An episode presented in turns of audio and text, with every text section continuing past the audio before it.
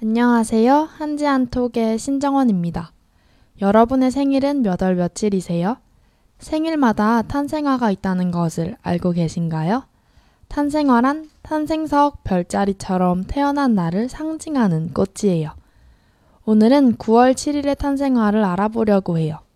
여러분도 자신의 탄생화가 궁금하다면 댓글로 생일을 남겨주세요. 그럼 오늘도 저와 함께 탄생화 이야기 속으로 떠나볼까요?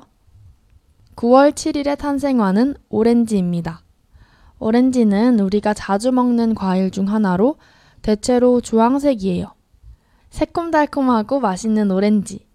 오렌지는 아시아의 열대 지역에서 다른 귤 종류와 함께 재배되어 왔어요.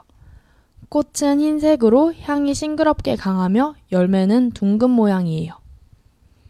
그럼 다음으로 오렌지에 얽힌 전설을 들려드릴게요. 제우스가 헤라와 결혼했을 때 오렌지를 선물했다고 해서 새색시 머리 위에는 오렌지 꽃을 장식하는 풍습이 생겼다고 해요.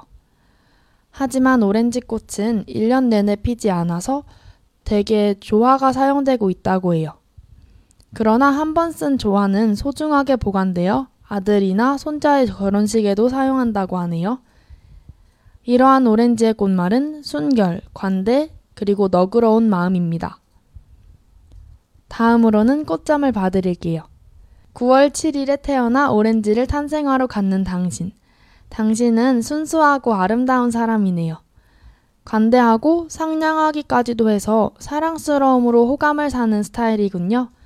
사랑하는 사람과 만남에서부터 결혼, 그리고 가정생활까지 모두 잘해 나갈 거예요.